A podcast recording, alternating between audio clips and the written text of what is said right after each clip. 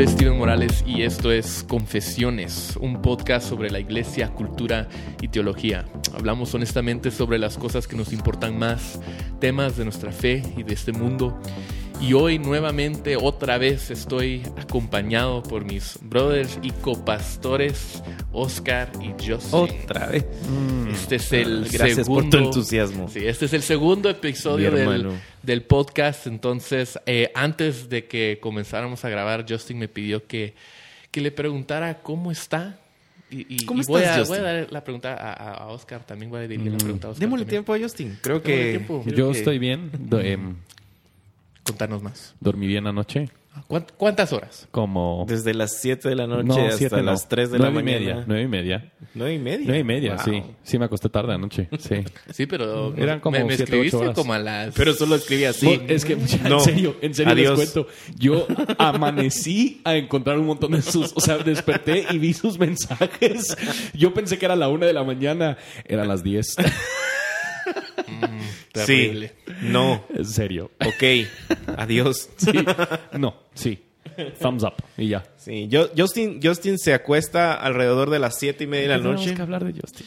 Eh, Porque vos querías se- que te preguntara cómo estaba. Yo solo quería que iniciar así con conversación natural. Estamos conversando de tus... Esto ya no Hey, es natural. Cuando o sea, comience esto el podcast, Sí. eh, hablemos naturalmente, ¿ok? ah, va, está bueno. Almuerza a las once y media de la de Yo sí, mediodía. ya, ya tengo hambre.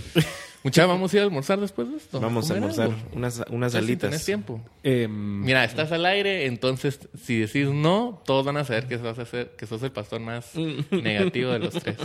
no tengo tiempo. Y creo que todos ya saben que soy el pastor más negativo de los tres. Sí, bueno, ahora ya tenemos proof. Evidencia. Qué bueno saber que dormiste bien, Justin. Gracias. Hoy queremos hablar de un tema que no tiene nada que ver con cuántas horas durmió Justin. Gracias a Dios. Gracias a Dios. Eh, pero cuando nosotros plantamos Iglesia Reforma, tal vez hablemos, porque todavía estamos en el proceso, eh, hablemos un poco de por qué. No sé, Oscar, contanos un poquito de por qué empezamos a hacer esto, por qué sentimos una necesidad de plantar eh, otra iglesia en, en Guate. Creo que habían, eh, hay varias razones, pero la razón principal es porque creo que nosotros tenemos una convicción profunda eh, y en el proceso de conocernos, de platicar y de, y de soñar juntos, eh, eh, afirmamos que había una convicción profunda de la necesidad de la predicación del Evangelio. Irónicamente, obviamente en un país en donde hay una iglesia eh, cada cuadra y donde según algunos artículos es el país más eh, cristiano de la región. La tierra prometida. La tierra prometida. Evangelicalizado. Así es, esa es la palabra. Entonces, eh, y obviamente creemos que la, el fundamento para poder hacerlo es la palabra de Dios. Y la palabra de Dios muestra que la, el instrumento y la herramienta y la forma para poder eh, predicar la palabra de Dios y hacer discípulos de Cristo es la iglesia. Eh, entonces creo que eso fue es la razón. Entonces, cuando decimos, ah, quisimos plantar una iglesia, ¿a qué nos referíamos con eso? Eh, bueno, está una frase que nosotros usamos mucho en Iglesia de Reforma que creo que eh, para darle crédito el Steven inicialmente lo Bravo, es- le escribió. Gracias. Eh, Gracias. pero es algo que todos creemos. eh, no somos un evento al que asistimos ni un edificio al que entramos, sino una comunidad a la que pertenecemos. Entonces, cuando hablamos de, de plantar una iglesia, lo que nos referíamos era a una familia de creyentes, gente quienes viven juntos todo lo que la palabra de Dios exige de, de la misma iglesia, iglesia local. Entonces, no, no solo estamos pensando en abrir un nuevo edificio, un nuevo servicio dominical, sino que una, una comunidad de personas. Que es, que es tristemente lo que tal vez la mayoría piensa. Al decir iglesia, automáticamente piensan en O de el hecho, usamos la frase voy a abrir una nueva exacto, iglesia. ¿no? o sea, que sí. opon- iglesia. O voy a ir a la iglesia, Sí. o, o- o estoy aquí en la iglesia, vení, vení por mí o algo así. Eh, creo que es, eh, pues, O un- aquí una está la evidencia. iglesia, aquí está el edificio. Eso no funciona Abre las manos y aquí están las personas. ¿no? Mira, Nunca- primero, lástima que no estamos haciendo no, video. fun- no funciona en español.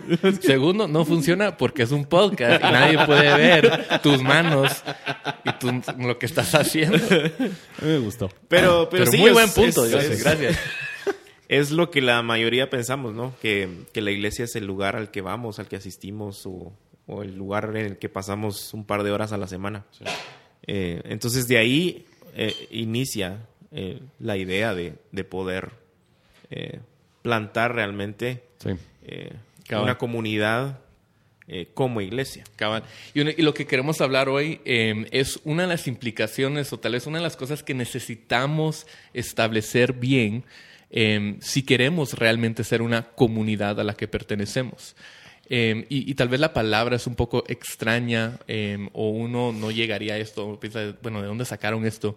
Pero queremos hablar de, de la membresía y por qué ser miembro de una iglesia es vital, es necesario para realmente pertenecer a, a la comunidad de creyentes, al, al cuerpo de Cristo. Ahora esa palabra membresía, cuando hablamos acerca de ser miembro de una clase o tal vez hay una clase de membresía o, o- o qué sé yo, eh, tiene algunas connotaciones negativas, ¿verdad? Totalmente. Entonces, ¿por qué no hablamos un poco de, de lo que la membresía no es antes de, de lo que sí, es? Y, eh, yo puedo hablar un poco de mi, de mi experiencia, como la mayoría saben. eh, conozco casi todas las iglesias habidas y por haber. No, estoy exagerando, pero sí he estado... Solo hay 40 mil en Guatemala, entonces Sí, sí, sí, creo que va a ser... Vas va a como ser- por poco, poco. 15 o 20 mil. Sí, sí. El 50%. Pero eh, desde pequeño, eh, cuando asistí a la iglesia con mis papás, recuerdo que había una clase de membresía. Obviamente no recuerdo a qué se refería, pero eh, En los, en los cuáqueres, en los... sí, con amigos, los amigos había- había, una, una clase de membresía. Qué buenísimo eso. Eh, obviamente no recuerdo qué se trataba. Luego, en otras iglesias a las que asistí, habían cursos de membresía. eh, pero ahora, digamos, más adelante, cuando empezamos a estudiar la palabra, eh, puedo dar testimonio o puedo decir de que no era un curso de membresía. Ah. Y precisamente es eh, algo que es necesario ¿Pero por hablar. qué no? Que es que, que no es la membresía. Sí. Y básicamente era como, como que te estaban dando, eh, tratando de endulzar la idea de por qué deberías de participar eh, con, con- con la iglesia o con la congregación, qué beneficios tenías. Entonces era más como la, la venta de un timeshare. Eh, hacer casi así. sí, sí. Te quiero invitar a un almuerzo. No, ¿Para qué? Para- no, pues para- para compartirte. para compartirte algo. ¿Quieres ser tu propio jefe? Sí. Eh,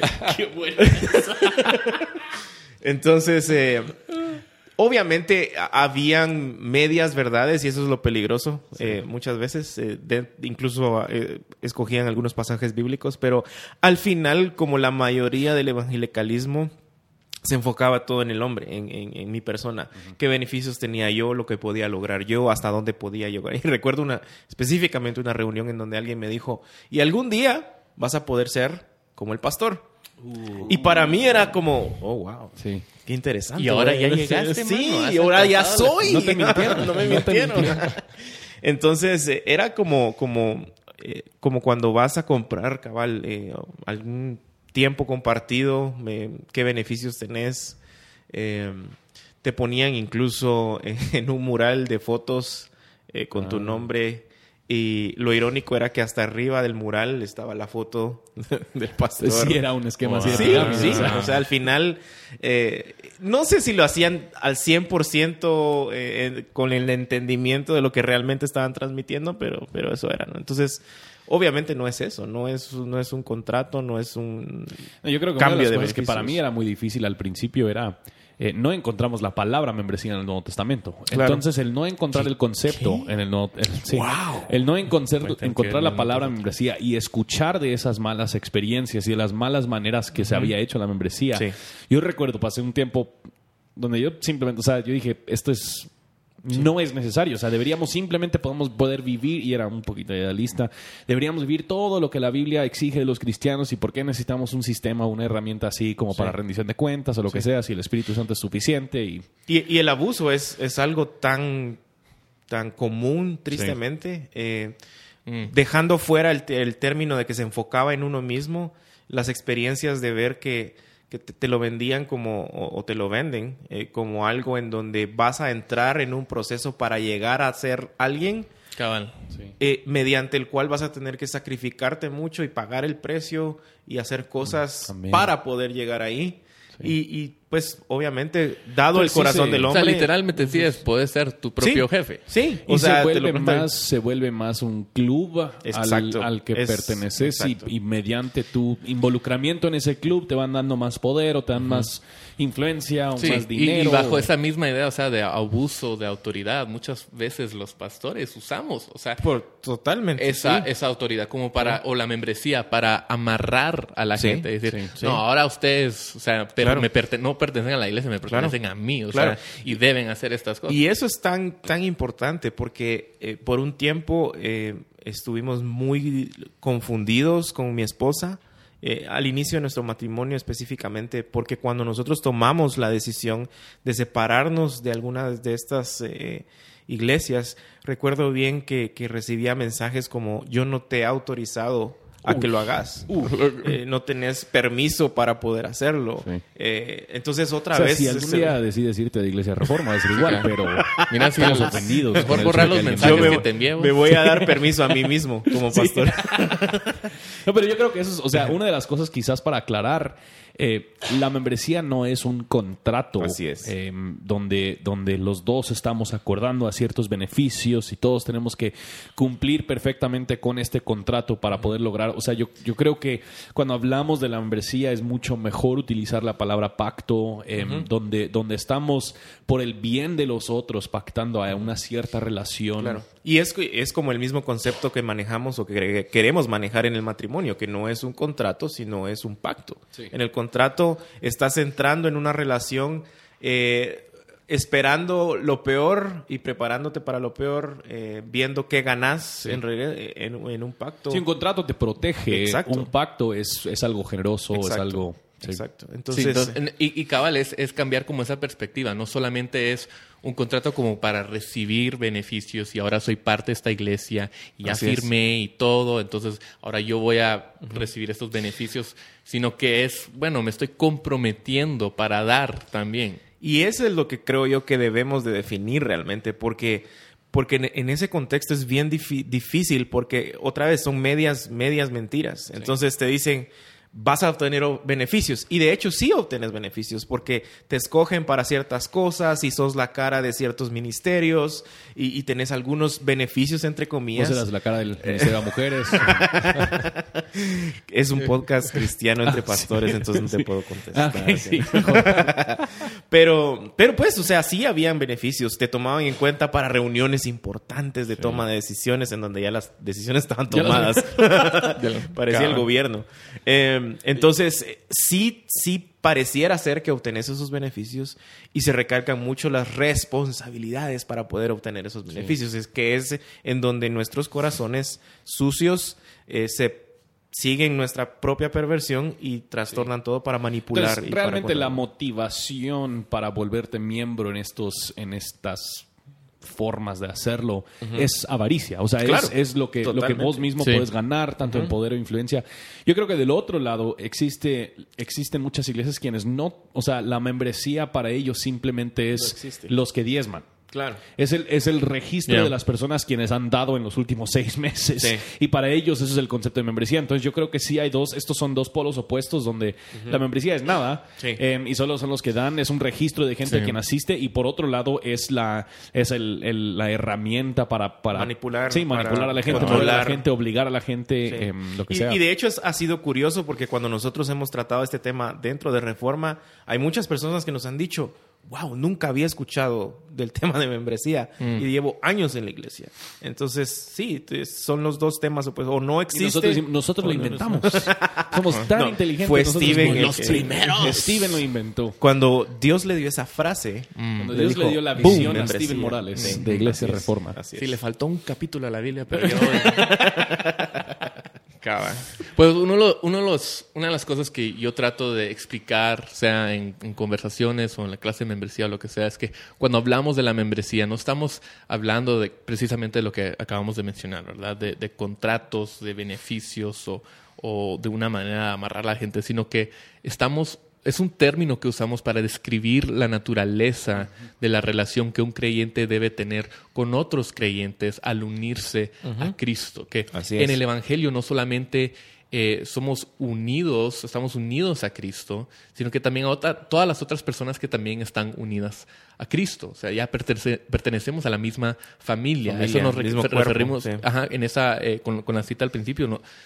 sino que es una comunidad a la que pertenecemos. Entonces, realmente lo que nosotros estamos tratando de hacer, sea nuestra clase de membresía o, en cualquier otro lado, estamos tratando de cultivar una teología de, pertenecer. ¿Qué significa pertenecer eh, los unos a los otros, a, esta misma comunidad? Es, es un compromiso colectivo de un grupo de creyentes para vivir juntos en línea al Evangelio. Filipenses 1.27 eh, nos dice, solo compórtense de una manera digna del Evangelio de Cristo, de modo que ya sea que vaya a verlos o porque permanezca ausente, pueda oír que ustedes están firmes en un mismo espíritu, luchando unánimes por la fe del Evangelio. O sea, el llamado aquí es que no solamente que cada persona luche por su fe o que cada persona individualmente viva o se comporta de una manera digna del Evangelio. Este es un llamado colectivo para la iglesia que sean firmes en un mismo espíritu, luchando juntos, unánimes por la fe del Evangelio. Y yo, yo, me atrevería a decir que la membresía es algo em, específicamente importante en países donde hay libertad religiosa. Así es. Porque yo creo que en nuestros países tenemos a muchas personas quienes se identifican como cristianos, pero no necesariamente están dispuestos a vivir las implicaciones de lo que eso significa. Entonces, la membresía es una de las herramientas que la iglesia local aprovecha y utiliza para asegurar que los que testifican ser cristianos viven lo que significa ser cristianos. En países donde no hay libertad religiosa, si testificas ser cristiano y no estás dispuesto a vivirlo, no eres cristiano. o sea, simplemente te van a sí. Y si, y si, si testificas ser cristiano, es porque realmente sí lo sos. Si y vale la pena morir eso, vale, eh, precisamente, sí. Sí, es, es similar a, al bautizo, ¿verdad? Em, es muy fácil en un lugar donde todos se dicen evangélicos, donde realmente no hay un sacrificio personal al declararte cristiano, decir, ah, sí, yo soy cristiano, y ah, sí, yo voy a la iglesia, yo pertenezco, soy evangélico, lo que sea. Em, pero en este contexto, en el contexto en el que nosotros nos encontramos particularmente, em, nosotros sentimos desde el principio que era muy necesario empezar a definir estos términos, empezar a definir cuál es el compromiso que un cristiano debe tener con una iglesia local. Yo no sé por qué apenas empecé a pensar esto, pero ¿creen ustedes que en países donde no hay libertad religiosa, que la gente se cambia de iglesia? No creo. No, no sé. No creo. o sea, bueno, en el, podcast y vamos a investigarlo. en el contexto en donde hay persecución. Sí, sí, precisamente. estás dispuesto a morir por, es a lo que me refiero. O sea, yo creo que la, membresía como tal es una de las, esas herramientas que nos hace, nos, nos permite a nosotros saber quiénes son iglesias reforma, especialmente en un contexto donde la gente tanto está cambiando de una iglesia a otra y no tiene un compromiso, pero o sea, donde hay esa persecución es mucho más difícil. Y bueno, creo que lo interesante es que algunas personas que han llegado a Iglesia Reforma, cuando, cuando escuchan que vamos, que tenemos una clase de membresía, ellos dicen, bueno, les gusta la iglesia, pero dicen, yo no voy a ir a esa clase, yo no quiero ir a eso, yo no voy a firmar nada, ningún un pacto, lo que sea, yo no quiero ser parte de eso, yo solo quiero venir y ser parte de la comunidad. Entonces digo, va, está bien, pero podés venir, siempre estás invitado. Em, pero después de un tiempo, ellos ven el compromiso que tenemos con las personas. Ellos entienden que nosotros no estamos aquí para abusar de nadie. Y dicen, bueno, tal vez sí voy a ir a una clase o dos a ver qué onda. Y, ahí es donde realmente aprenden que esto no se trata de nosotros, esto se trata de tratar de cumplir lo que las escrituras nos eh, llaman a hacer. Y, y, que como pastores lo que exigimos em, no es porque nosotros lo exigimos, nosotros simplemente somos mayordomos de lo que Cristo ya ha desarrollado y lo que Cristo mismo exige. O sea, a final de cuentas el punto no es que nosotros pedimos que la gente viva vidas según nuestro capricho, que nosotros sabemos lo que tiene la palabra de Dios y nuestra responsabilidad como pastores es asegurar que estamos presentando a todo el rebaño maduro en Cristo y parte de eso es poder velar por el bien de ellos y su crecimiento. Y, de hecho parte de, la, las responsabilidades de ser miembro de la iglesia es preservar ese mensaje es, es, es la habilidad de que si alguien ve que Justin está predicando herejías, como casi siempre lo hace, puede acercarse, cuestionar, preguntar y decir, hey, siento que esto no va acorde a lo que la palabra... O sea, la responsabilidad final del miembro es preservar, cuidar y hacer florecer el Evangelio. y parte es eso, o sea, saber de que no son caprichos de una persona, que no son cuestiones que están fuera de la escritura, que no Sí. son cuestiones que van en contra del evangelio o en contra de la naturaleza de Dios. eh, y que todos al final estamos al mismo eh, plano, en el, en- en- en el mismo nivel. O sea, pero menos yo. O sea, yo. sí, vos estás más abajo. Estoy más abajo. Pero este era justamente uno de los temas que, que quería hablar. Es que la membresía, como vos dices, Justin, aunque no vemos esa palabra eh, en el Nuevo Testamento, eh, sí vemos que hay muchas otras cosas, muchos otros Patrones. requisitos y patrones dentro del- de la iglesia eh, en el Nuevo Testamento, cosas que debemos hacer que serían casi imposibles sin, sin un entendimiento bíblico de la membresía, sin un compromiso entre creyentes a un nivel local. Eh, y una de las cosas que, que tal vez em, uno de los lados, uno de los lugares donde vemos eso principalmente es entre la relación entre miembros y pastores y los requisitos de cada, que cada uno tiene el uno con el otro. Eh, y lo que quiero decir con eso es que la membresía no solamente es para los miembros, para decir, bueno, ahora ustedes pertenecen, ahora ustedes saben cuáles son las expectativas o qué sé yo, sino que también nosotros como pastores, a nosotros nos ayuda bastante saber, tenemos que saber, porque tenemos un llamado delante, y, y tenemos una responsabilidad delante de Exacto. Dios de pastorear a, a las personas que están dentro del rebaño. Entonces en- tenemos que saber quiénes son esas personas. Sí, yo creo que lo, lo que la membresía em, demuestra o es, es el- la, la relación entre pastores y miembros, miembros y pastores y miembros y miembros. O sea, hay, hay estas tres diferentes vías que, que suceden cuando nosotros tenemos la membresía. Entonces, los pastores tienen ciertas responsabilidades hacia la membresía y cuando firmamos un pacto de membresía o cuando hablamos de la membresía, también como los pastores nos estamos comprometiendo a hacer todas las cosas que la palabra de Dios exige de nosotros y deberíamos estar haciéndolo y la membresía es una de las maneras que nosotros podemos rendir cuentas acerca de eso. Sí, sí o sea, Hechos eh, 20, apóstol le dice, eh, el apóstol Pablo le dice a los ancianos de la iglesia en Éfeso, versículo 28, no sé por qué lo estoy leyendo en Reina Valera, pero así lo tengo. Mirad, Sí, más para, es más sofisticado. Mirad por vosotros y por todo el rebaño en el que el Espíritu Santo os ha puesto por obispos para apacentar la iglesia del Señor. O sea, mirad por vosotros a todo el rebaño, a esas ovejas. Pero ¿quiénes son esas ovejas? O sea, ¿quién- a- ¿con quiénes debemos tener ese tipo de relación? ¿Debería de tratar de pastorear a toda Guatemala o todas las personas de mi sector o todos los cristianos o, o- o qué, verdad? Sí. Sin saber, o, o- o a cada persona que entra por las puertas, pero tal vez entró una vez, escuchó una prédica, después nunca regresó. ¿Soy yo responsable como pastor por esa persona? Esa es una de las preguntas que la membresía nos ayuda a, a- A a res- definir. a definir un Sí. poquito más para entender quiénes son esas personas que Dios ha Y, puesto. y básicamente en nuestro también cargo. te responde la pregunta, ¿quién quiere ser pastoreado? ¿Quién quiere ser parte de esto? Porque obviamente no vas, no vas a obligar a nadie. Y como bien ponías el ejemplo, hay varias, varios casos que, que hemos tenido en donde alguien viene y por X, Y razón eh, no quiere dar ese paso, lo cual está bien. Pero más adelante probablemente lo va a dar al conocer un poco más, al, al hablar un poco más, al entender un poco más. Eh, pero muchas veces eh, ese es el problema, que no, en general, en el evangelicalismo no definimos y no trazamos esa línea de con quiénes estoy comprometido eh, yo para ser responsable. Y, y- y tiene que ver mucho con el tema de pragmatismo, porque al final los números son bonitos, ¿no? O sea, yo puedo decir, eh, tenemos una asistencia de mil personas cuando realmente la gente que quiere y comprometida realmente solo son 100. Sí. Eh, entonces, eh, es, es bien delicado porque obviamente es una relación de dos vías, un Sí, anhelo de dos vías. Creo que el, el punto es, es de beneficio a todo cristiano tener a alguien quien está velando, cuidando y pastoreándolo, incluyendo nosotros. O sea, Claro. pa- parte de la razón por la que nosotros creemos en la pluralidad del liderazgo en una iglesia local es porque al ser pastor no dejo de ser oveja, sigo siendo Exacto. oveja. Entonces, cuando los tres firmamos el pacto de membresía, lo que estábamos diciendo es, estamos, nosotros necesitamos ser pastoreado por los otros pastores también. Entonces, es una, es una, Especialmente yo sí. especialmente yo, mi corazón necio y oscurecido, necesita, gracias a Dios, por la iluminación de Oscar y Steven, quienes...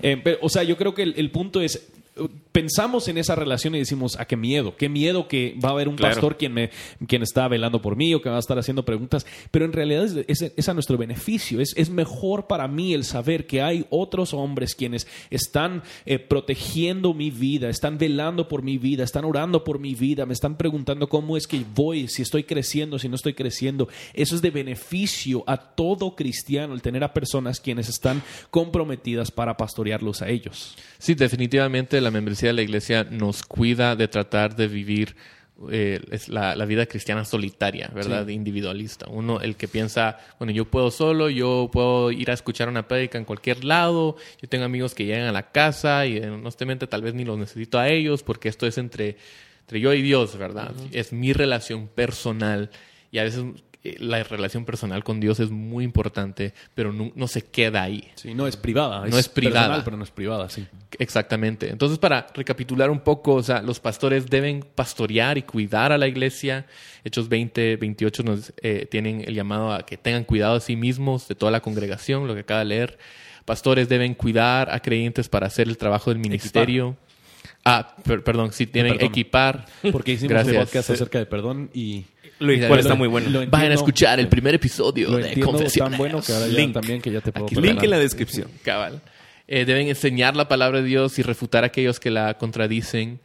Eh, y deben ser siervos también. O sea, nuestra posición no es una posición para señorear nuestra autoridad sobre los demás, eh, para aprovecharnos de, de nuestra plataforma o influencia. Eh, Es no, un llamado eh, a ser fieles al final, eh, y lo hemos hablado estas semanas, eh, cómo la Biblia es clara en, en- en que nuestro llamado es a ser fieles a la palabra. Y, y- y lo que el mundo generalmente, y tristemente ahora la iglesia, el evangelicalismo, eh, admira es eh, influencia, plataforma, eh, nombre, poder, No de- no números. admirar esas cosas. No, No, Justin, no, no, no, por favor. sí. No sé, followers, Sí. lo, lo cual, obviamente, si Dios da una plataforma dentro del contexto del Evangelio es, es algo genial, pero está bajo la sombría del Evangelio. Pero al final, el, el mismo Pablo eh, a Timoteo le dice cuando ya está a punto de, de morir, eh, he acabado la carrera, eh, he guardado la fe. Sí. Y y eso creo que es donde, o sea, el ver las cosas que los pastores hacen por el bien del rebaño, una vez más, yo creo que deberíamos entender que esas cosas son buenas cosas. Es muy fácil el pensar, me van a equipar, me, me, van, a, me van a enseñar, me van a cuidar, van a pedir que yo que, que rinde cuentas, pero esas cosas son de ventaja para el cristiano y yo creo que, bueno, son de ventaja porque así lo ha diseñado Dios. Claro. Está dentro de su palabra y exige que los pastores hagan eso por el bien del rebaño.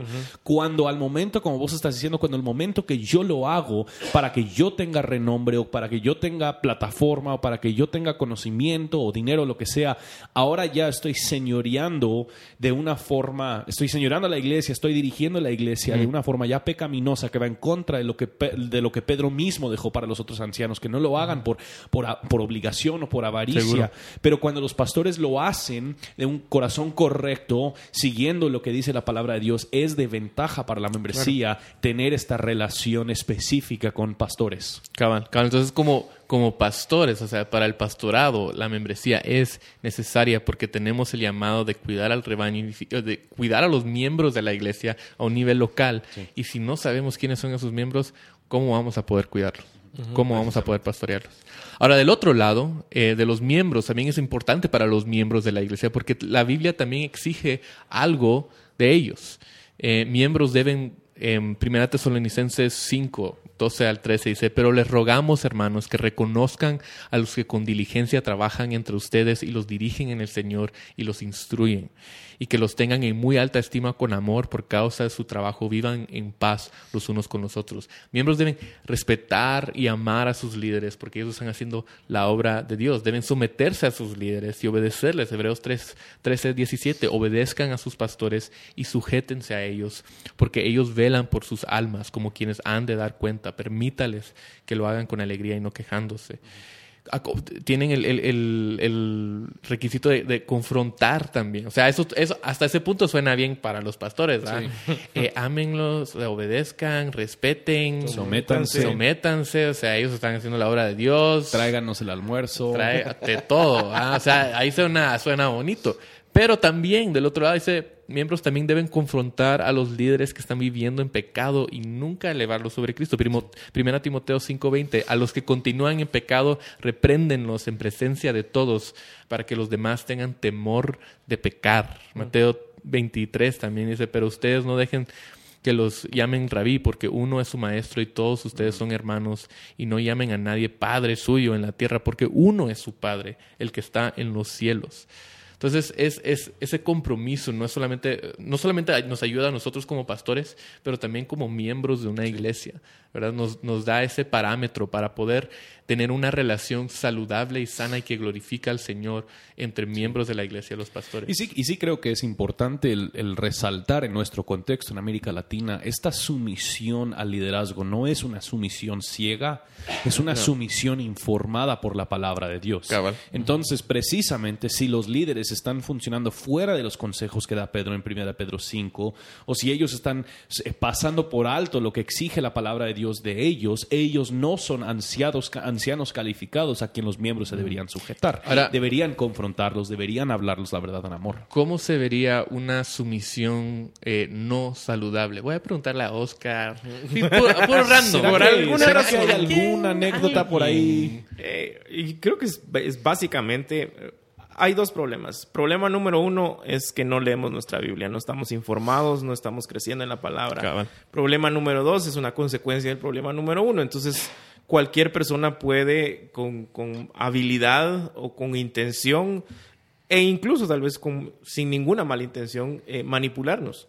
Entonces, eh, una relación no sana es aquella que, está fuera de los parámetros bíblicos, que está fuera del propósito de la iglesia, que es glorificar a Dios y guardar, preservar y hacer florecer el Evangelio. Eh, entonces, ejemplos prácticos, o sea, eh, hay, hay, una línea muy delgada entre algo que me nace a, mí hacer por, por, por, alguien que yo considero, mi, mi, en este caso, un pastor, un líder, un amigo, eh, a alguien que me lo exige como una tarea para eh, llegar o para cumplir o para... y creo que eso es también la otra, lo que cuando ejercemos un liderazgo bíblico, va a ser un liderazgo en pluralidad. Así es. Lo cual implica que si hay un pastor que está pasando o está haciendo cosas que no debería hacer, siempre hay otros pastores a quien un miembro puede ir y hablar. El problema en muchos de los casos donde hay una sumisión no bíblica o no saludable es en muchos casos el pastor se ha puesto como la cabeza de la iglesia local y yo creo que eso es a lo que se refiere Jesús en ese pasaje de Mateo 23, cuando él dice, porque uno es su maestro y todos ustedes son hermanos. O sea, no somos, no somos más espirituales, no tenemos más poder o más influencia, simplemente somos mayordomos del rebaño de Cristo, somos los quienes ha sido enviado para equipar, para capacitar, para ordenar, para dirigir y guiar lo que Cristo es cabeza de. Y otra de las, de las señales fuertes de una relación no sana es que no tenemos ni la habilidad, ni la libertad, ni el espacio para poder confrontar. Eh, o sea, eh, dentro de los parámetros bíblicos, eh, 1 Timoteo, como lo leíste en 1 Timoteo 5, dice, repréndanlos en presencia de todos. Pero cuidado y alguien hace eso en una iglesia en donde el pastor es intocable, en donde el pastor es, eh, el, ungido, el, padre espiritual, el, la máxima autoridad. y, o sea, tenemos que entender a qué nos manda la Biblia. Y, la mayoría de problemas en este tema es cuando eh, intencionalmente personas se ponen en esos lugares de... Eh, en donde son irreprochables, en donde nadie se les puede acercar. Y a pesar de que tengan más pastores, incluso esos mm. mismos pastores no les van a decir nada. y son pastores que siempre les dicen sí a todo, no los cuestionan. Eh, lo que él dice va sin siquiera considerar la palabra de Dios. Sí, en otro, en otro, en otro podcast vamos a hablar del, liderazgo de la iglesia local, que creo que es algo, algo muy importante, pero una de las, una de las frases que sí he escuchado en cuanto a líderes en este tema de sumisión a ellos, si un líder no puede ser cuestionado, muchas veces resulta haciendo cosas cuestionables. Eh, resulta haciendo Uh. cosas de una falta de ética. ¿Les gustó? a vos? ¿Ustedes? No fue, no fue mía. O sea, no fue ¿Quién, mía. quién? Ah, ¿Quién yo lo no dijo? sé- yo, no sé- yo no recuerdo Pero pero, solo lo va a tuitear. Pero, pero dame, dame a mí El crédito, El crédito. el O sea, pone, through pone a J.L. Burkholder como la, La fuente original. Sí.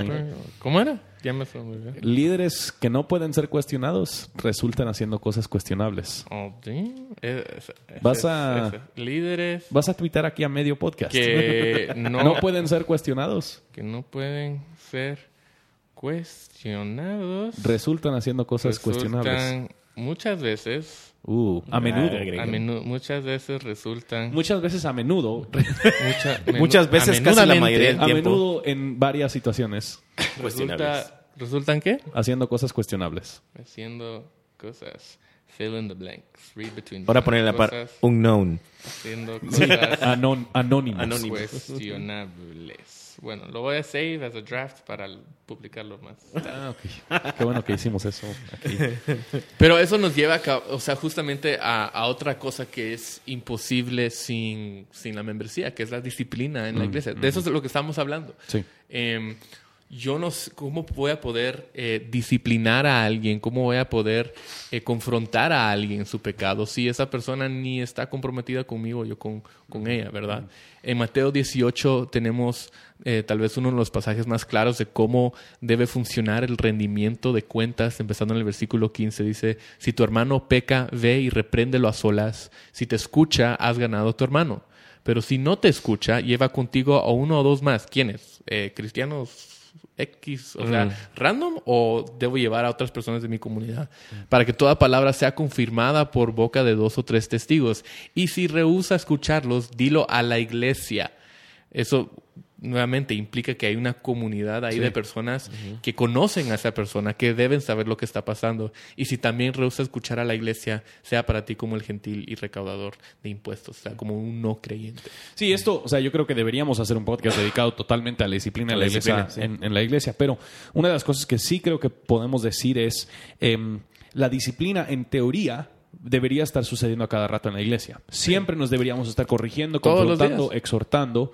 em, y si alguien no está dispuesto a responder a esa confrontación diaria, constante, ya hay otros pasos que la iglesia institucionalmente debería tomar. Y la membresía es la herramienta para saber quiénes están dispuestos a ser disciplinados. Es- eso es para mí lo sí. fascinante. Sí. Porque lo que estamos diciendo al unirnos es yo, Justin, conozco mi corazón tanto que yo sé que estaré en una situación cuando yo por necedad no voy a querer re- arrepentirme de mi pecado, entonces yo necesito vincularme a otras personas quienes ellos van a trabajar mi corazón y ellos van a, van a estar dispuestos a tomar los pasos que yo necesito, aun si yo no, no los quiero. Con el propósito de amarme y restaurarme. Precisamente. Por- por- porque otra cosa es cuando lo, lo unimos al tema de, de disci- de- de disciplina, y creo que tener razón, deberíamos de hacer un tema exclusivo de eso. Generalmente la- la- las personas ya, ya decidido, lo vamos lo a vamos hacer. a hacer. Siguiente. Sí. Eh, la- las personas piensan, ah, ok, disciplina. Entonces es cuando yo me voy a la última eh, fila de la iglesia hasta atrás y ya no tengo permiso de hablarle a nadie, ni de involucrarme con nadie, ni de hacer absolutamente nada.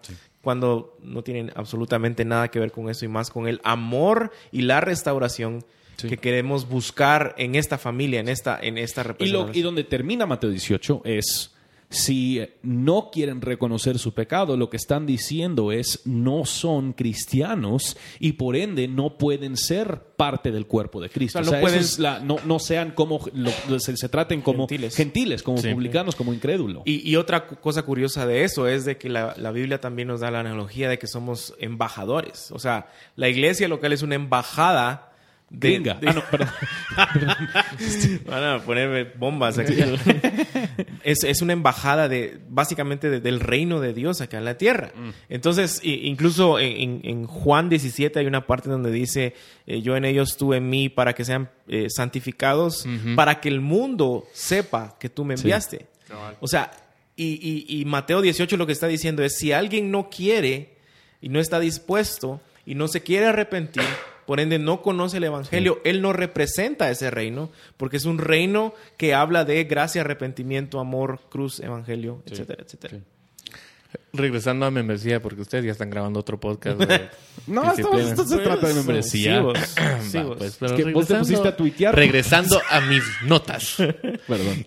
Eh, hablemos un poco de, de- Porque a fin de cuentas todo esto encuentra su raíz en, en la metáfora que, de- que la Biblia usa de- del cuerpo de Cristo.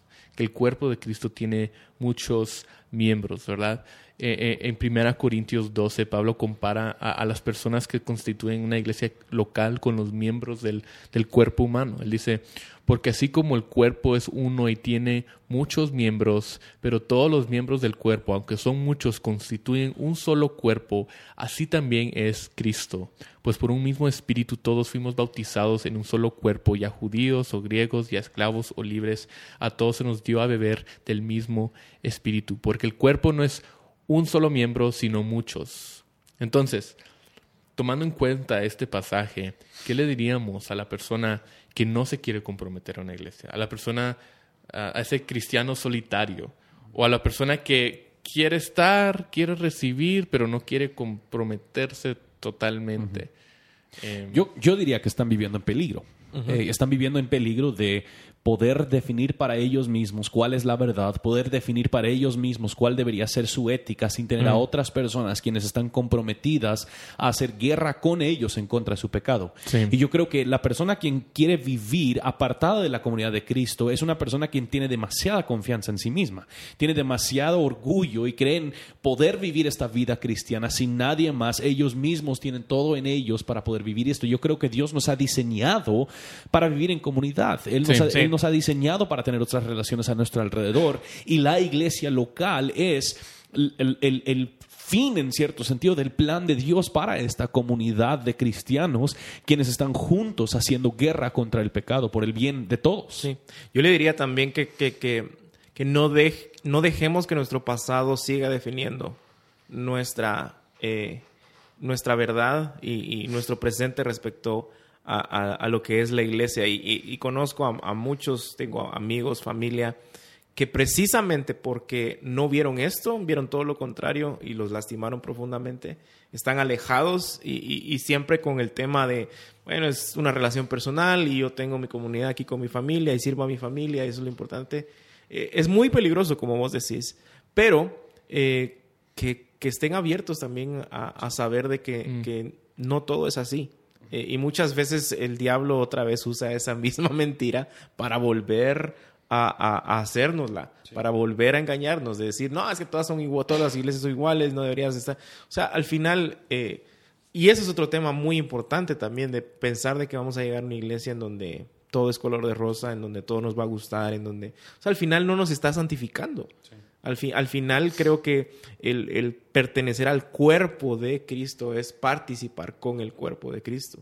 Eh, entonces, eh, yo le diría nada más que no dejemos que, que esas experiencias trastornen la verdad y la voluntad de Dios que es estar en comunidad, vivir en comunidad eh, cristiana. cabal, cabal. Sí, una, una de las conversaciones interesantes que tuvimos al principio de plantar Iglesia Reforma era cuánto tiempo deberíamos tomar para que alguien se vuelva miembro. O sea, qué, qué tan largo debería ser nuestro proceso.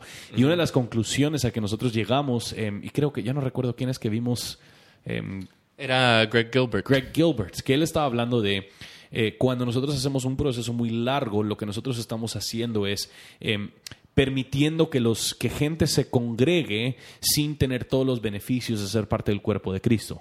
Y cuando tenemos membresía es porque ellos pueden tener todos los beneficios. Entonces, es en, ah, según eso que hemos modelado mucho en nuestro proceso de membresía, sí queremos en cierto sentido que sea fácil volverse miembro para que ellos puedan eh, recibir de los beneficios, sabiendo entonces que nosotros tenemos que tener un proceso muy robusto de disciplina si gente no em, camina según, ah, si, si no camina a la luz del Evangelio. Si tienes un proceso más robusto de membresía, quizás vas a tener menos, menos disciplina, ¿no? No sé Claro. si la relación hay entre los dos. Cabal. Ahora, el- al- a la hora de, de pensar esto, pensemos en el plantador de iglesias, en el pastor joven que, que está empezando una, una nueva iglesia. Bueno, ya dijimos que no puedes empezar o eh, Sí. Abrir, sé abrir poner. una iglesia, pero está plantando una nueva iglesia. Eh, ¿cómo se debe ver la membresía en esa, en esa primera etapa? Ya que hemos pasado por eso, no podemos decir más que, que, eso, pero ¿cómo, ¿cómo deberíamos ver? O sea, si, si son tres personas, deberían de firmar un pacto y, y hacer una clase para la cuarta persona o, o, o cómo deberíamos manejar la disciplina o la disciplina la, ahora como, hablar, como hablaron tanto de la disciplina hablando en otro Deja de hablar. Mira, a mí, a mi criterio yo diría que una nueva plantación debería tener la herramienta de membresía desarrollada para cuando inicia sus servicios públicos.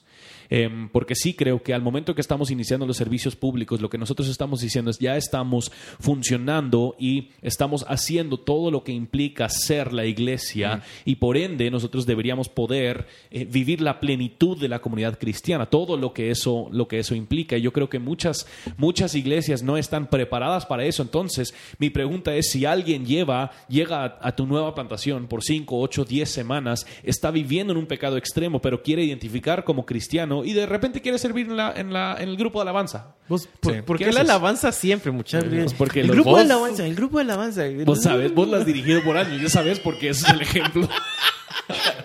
O porque sea, está enfrente en la está- plataforma y todos te miran. y- Sí, no es porque son mayores pecadores, para Sí, nada. No, para nada. Para no tiene que ver que sean Pero o emocionales. sea, yo creo que la nueva plantación va a tener que pensar en qué hace. O sea, qué Sí. hacen esas. Y si no tiene la herramienta de membresía desarrollada, va a ser mucho más difícil el poder disciplinar a esas personas o el poder pastorear y cuidar de las personas quienes están llegando. O sea, Pero- simplemente el llamado de, de hacer discípulos, ¿verdad? ¿Quiénes, ¿A quiénes vas a hacer? Sí. ¿Quiénes van a ser los, los discípulos, las personas que estás ayudando en su proceso de crecimiento, ellos, invirtiendo en ellos, mentoreando? Pero el problema que yo veo ahí es de que tenemos que hacer un esfuerzo y gracias a Dios porque, porque lo estamos haciendo y creo que esto, esto debe llegar más allá de, de- de donde lo estamos haciendo.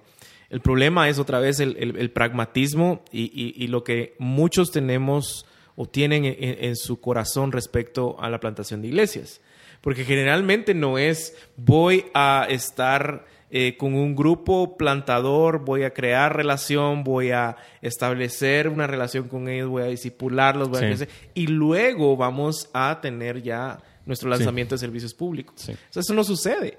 Eh, mucho menos el decir, ah, viene fulanito de tal, viene Justin que toca la guitarra y canta y yo no tengo quien toque la guitarra y canta, pero es un tremendo pecador, pero yo necesito a alguien que toque la guitarra y canta. Entonces es Todo eso es cierto. ese es el pragmatismo otra vez de Sí. decir, "Eh, ¿sabes qué? Dale y, y- y luego vemos cómo Sí, lo y arreglamos. una vez ¿no? más, entonces la iglesia se vuelve la ejecución de un evento en vez de la comunidad de cristianos. Entonces nos preocupa más que tengamos a gente que es buena para ejecutar el evento que gente quienes están amando a Cristo Entonces más. es- estamos, y y un artículo que leíamos, eh, que Steven creo que fue el que mandó, estamos realmente instituyendo un evento y plantando un evento y no plantando una iglesia. ¿Verdad? Sí, y, y solo para repetir esa, esa frase, no somos un evento al, al que asistimos ni un edificio al que entramos. Si, si fuera eso, si la iglesia solo fuera eso, entonces sí, podríamos agarrar a cualquiera, el mejor eh, guitarrista, los mejores cantantes. Si fuera solo un edificio, entonces no nos preocuparíamos tanto por personas, sino por, Por producción. las por producción, las instalaciones y todo. Em, pero creo que todas esas cosas nos ayudan a entender que membresía, estamos hablando de, de los miembros del cuerpo de Cristo. Y de ese cuerpo Cristo es la cabeza, no los pastores, no los, no los líderes, no los ancianos. Nosotros solo estamos aquí eh, bajo la autoridad de alguien superior a nosotros. Eh, y lo que queremos hacer con la membresía no es abusar de otras personas, aprovechar de otras personas, sino pastorearles bien. Y esto es para el, ma- el- para el mayor bien, no solamente de, de pastores, pero de miembros también y toda, toda la iglesia. Entonces, creo que ahí es un, un buen lugar para, para terminar. Sí, Quiero... Dale, dale. Solo al final, eh, creo que el, el punto, el punto central de lo que acabamos de decir es de que es el plan de Dios. Sí. De que cada cristiano, eh, cada persona que pone su fe en Cristo sea parte del cuerpo de Cristo expresado en iglesias locales. Eh, entonces, al final creo yo que eh, la membresía en la iglesia es una cuestión de obediencia bíblica. Eh, más que un deseo o una opción o, o una consideración, eh, teológicamente creemos que sí es una cuestión de obediencia bíblica. ¿verdad? Sí. Sí, cabal. Bueno, quiero, eh, Justin, que vos sepas y que todos los que nos escuchan, que también ellos sepan que te perdono por no querer almorzar con nosotros. Más que nada porque Gaby me acaba de decir que ella quiere salir a almorzar. Ah, O sea que vos tampoco vas a ir a almorzar conmigo. Eh, Te perdonamos. Bueno, ahí terminamos el podcast. Ahí te- Esto ha sido Confesiones. Eh, y, ¿Y? y lo otro que te quería decir es Vos que, deja de Deja tuitear, vos. mensaje- mensajearle a tu esposa. es que llevo eh, un retweet y un favorite. Oh, en, Wow. en. Vos, Por pero le diste cita. crédito a Justin. Pero sí te di crédito. y ese retweet es de Justin. entonces- Y el favorite ni era el tweet, era otro. Malísimo. Bueno.